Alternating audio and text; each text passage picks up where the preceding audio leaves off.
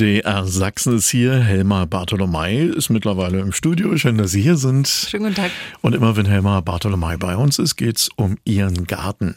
Und da haben wir eine Frage reinbekommen von einer Hörerin. Da geht's um Brombeeren. Viele ihrer Brombeeren haben so eine weiße Kuppel äh, statt der normalen dunkelblau-violetten Färbung.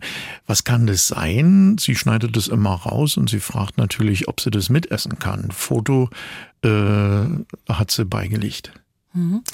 Also wir hatten dieses Jahr relativ viel Sonnenbrand an Früchten. Das konnte man immer sehen, dass das an der Sonnenseite eben wirklich solche hell, helle Stellen waren, also weiß beziehungsweise ins zartrosa gehende. Die Flächen waren eingesunken und dort ist es einfach insgesamt durch diese sehr, sehr starke Sonneneinstrahlung. Man kann dort einfach schattieren und damit sollte eine Verbesserung da sein. Es gibt aber auch eine Brombeermilbe, das ist ein kleines winziges Tierchen, was man bloß im Auge nicht sieht. Und das ist ein kleiner Schädling, der auch dafür sorgt, dass innerhalb dieser Brombeere sozusagen einzelne Stellen hell bleiben.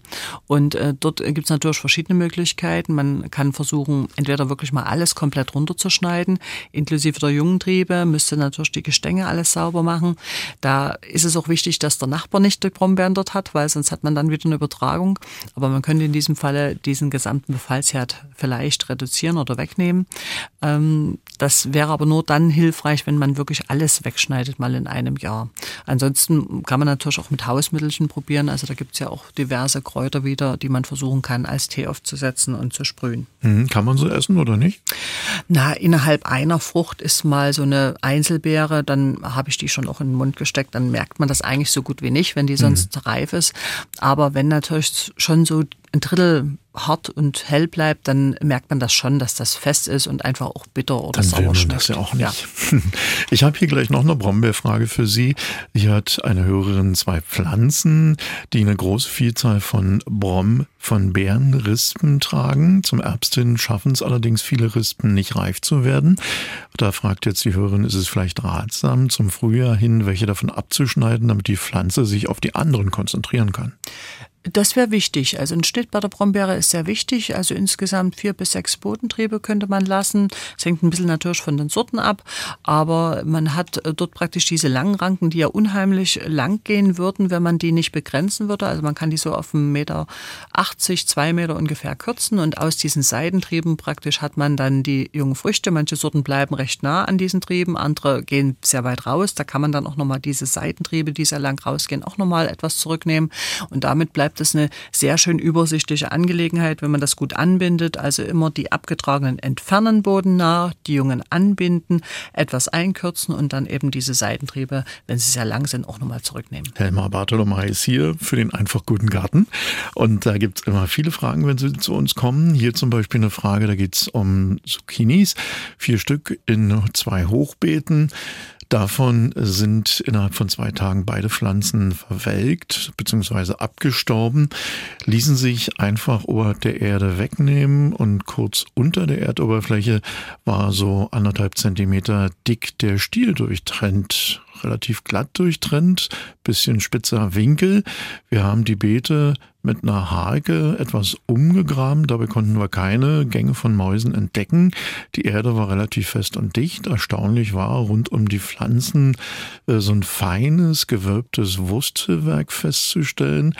Und äh, ja, Sie fragen sich natürlich nun, wie sieht's hier aus? Haben Sie eine Idee, was die Ursache sein kann? Nicht, dass der Nachbar sich da einen Scherz erlaubt hat. Also ja, also äh, da habe ich, glaube ich, nie, also da gibt's natürlich, wenn jetzt so die Pflanze wirklich so richtig wegzuheben ist, ohne dass man jetzt irgendwie mh, hm, was dran gemacht hat. Also ich meine, es ist ja manchmal einfach beim Durchhacken, dass man dort eine Wurzel verletzt zum Beispiel oder manchmal knickt das auch weg.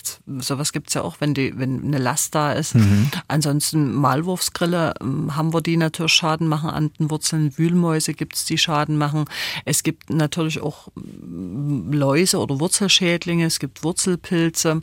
Es kann mal zu nass gewesen sein. Also da gibt es diverse Sachen. Was jetzt nicht passt, ist eben dieses wie, wie weggeschnitten. Also da, das passt nicht so richtig. Das wär, würde jetzt passen aufs Weggefressen. Und ähm, da würde ich sagen, kann man schwer jetzt von ferne sagen. Und äh, wenn die anderen sich jetzt gut entwickelt haben, würde ich es jetzt einfach mal abwarten beim Graben oder wenn man dort sauber macht, mal noch mal kontrollieren kontrollieren, ob dort irgendwas zu sehen ist. Und äh, ansonsten kann man es jetzt wirklich einfach nur abwarten. Wenn sowas wieder auftritt, wirklich mal Fotos machen und Fotos schicken, dann kann man vielleicht ein bisschen mehr dazu sagen. Ja. Meine Fantasie dreht schon wieder mit mir durch. Ich sehe so unter der Erde, äh, Sie kennen ja bestimmt den kleinen Maulwurf, ne? Krytek ja. hier, oder die Zeichentrickserie, ja. wie der da unten sitzt in seiner Höhle mit so einer kleinen Säge und das ganz langsam absägt. Ich würde gerade sagen, fressen wird das nicht. Der, der, der wird das eher wahrscheinlich absägen. Ja, bestimmt. Jetzt kommen wir zum Uljaner. Der wurde hier neu gekauft im Frühjahr und gepflanzt, blüht gut. Aber neuerdings bekommt die Pflanze verkrüppelte Blätter. Was könnte hier los sein? Mhm. Na, wenn die Blätter so deformiert sind, könnte es Schädlingsbefall sein. Das wäre jetzt eine Möglichkeit. Also fängt an bei klassisch Läusen, bei Spinnmilben.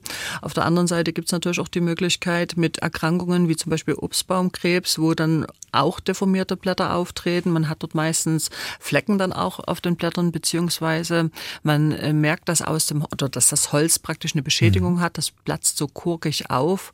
Und ähm, da müsste man jetzt wirklich auch wieder wahrscheinlich die Blätter sehen, um, um hier eine genaue Diagnose zu stellen. Aber auch hier würde manchmal ein Foto helfen oder man schneidet mal ein Stängelchen ab, steckt das in eine Tüte. Wichtig ist immer, dass man das frisch bekommt und man geht einfach dann mal zu einem Gärtner in der Nähe. Es sollte bloß eben halt immer verpackt sein, dass man sowas nicht verschleppt. Ja.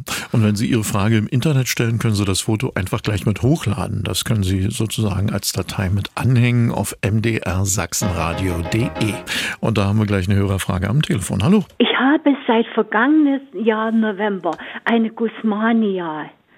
Und die hat oben immer noch so die lilane Blüte, was da ist. Und jetzt kommen an der Seite so kleine, so Triebe raus. Und jetzt hat mir jemand gesagt, wenn die Triebe rauskommen hier, stirbt die Pflanze. Was kann ich unternehmen? Ja, also solange die schön noch aussieht, die ursprüngliche Pflanze, würde ich das so lassen. Wenn das äh, braun wird, kann man das dann vorsichtig rausschneiden mit einem scharfen Messer oder mit einer Schere herausschneiden. Beziehungsweise man könnte auch Jungpflanzen dann abnehmen und neu einsetzen und daraus neue Pflanzen gewinnen. Gleich die nächste Frage. Hallo. Ja, guten Tag. Hier ist Frau Menz aus Dresden. Ich wollte gestern meinen Hibiskus, der im Sommer über draußen steht, im Topf reinholen. Der hat auch noch Knospen. Und siehe da, alles voller Blattläuse. Wo sind die Mariechenkäfer, wenn man sie mal braucht? Die Ameisen sind aktiv und machen alles, aber was mache ich denn jetzt? So kann ich den ja nie reinholen. Mhm. Lasse ich den draußen und die erfrieren? Oder muss ich den jetzt spritzen? Mhm. Vielen Dank. Mhm. Also je nachdem, wie sich das jetzt entwickeln wird, könnte man sicherlich zum Teil den Hibiskus noch draußen stehen lassen. Also unserer steht auch noch draußen auf dem Balkon. Muss jetzt einfach mal schauen, wie es mit den Temperaturen sich entwickelt. Und es ist natürlich schon so, wir können schauen, ob dort Nützlinge als Gegenspieler dann vorgehen. Wenn das nicht der Fall ist, würde ich die Pflanze etwas zurückschneiden, würde dort vielleicht entweder abspülen mit einem scharfen Wasserstrahl, das wäre jetzt eine Möglichkeit. Eine andere Möglichkeit wäre auch hier wieder dann mit mit pflanzenstärkenden Mitteln zu sprühen. Also man kann dort mal Reinfern aufsetzen, man kann dort auch Brennnessel versuchen einzusetzen und dann dort dagegen vorgehen. Äh, wir merken das häufig, dass auch auf dem Balkon, wenn das also eine gute Situation ist und Umgebung, dass man also viel Blühendes, viel Sträucher ringsrum hat, die auch interessant sind vielleicht für Insekten, dass man dann auch durchaus auf dem Balkon Nützlinge haben kann. Also wir haben auch schon umgesiedelt auf dem Balkon die Marienkäfer. Also das kann man schon machen. Das müsste man jetzt einfach mal überlegen, wie groß und wie breit die Pflanze ist, was die bessere Variante ist. Helmer Bartolomei ist wie jeden zweiten Mittwoch hier zur Gartensprechstunde und da haben wir jetzt eine Frage, die kommt aus Geringswalde. Ähm, und da geht es um Acaphanthus. Ähm, der ist verblüht und jetzt ist die Frage, ob man ihn abschneiden sollte. Erst, äh, wenn der Stiel richtig trocken ist oder schon jetzt, wo die Blüten die Samen zeigen. Also beim Acapanthus ist es so, dass man einfach diese verblühte Blüte praktisch abschneiden kann, den Stängel bis unten hin, außer man will wirklich Saatgut gewinnen. Ansonsten kann man das wirklich den Stängel abschneiden und dann äh, werden die Pflanzen, wenn es dann etwas kälter ist, ins, in den frostigen Bereich geht, dann werden die eingeräumt. Da sollten die Kübel nicht zu nass sein, das ist ganz wichtig. Und es soll mm, am besten so zwischen 10 und 12 Grad sein, so von der mhm. Temperatur her. Manchmal, wenn das zu warm ist, mm, treiben die vorzeitig, beziehungsweise wenn es zu nass ist, ist die Gefahr, dass es schimmelt. Und äh, dann wäre das also wichtig mit für diese Blütenansätze. Bei einer anderen Hörerin hat der Acapanthus äh, in diesem Jahr gar nicht geblüht. Was kann da los sein? Mhm. Naja, oft liegt es an den Überwinterungsbedingungen, beziehungsweise beziehungsweise was man eben dann so mit Wasser und Düngung tut. Also dort ist es wirklich wichtig, reichlich Wasser, reichlich Dünger. Die müssen ja in einer relativ kurzen Zeit alles zeigen, was sie können. Und äh, da wird also während der Wachstumszeit das sehr intensiv betrieben. Es braucht einen vollsonnigen Platz. Ansonsten wirklich dann eben im Winter wirklich reduziert. Also man muss dort schauen, dass die Temperaturen nicht zu hoch sind.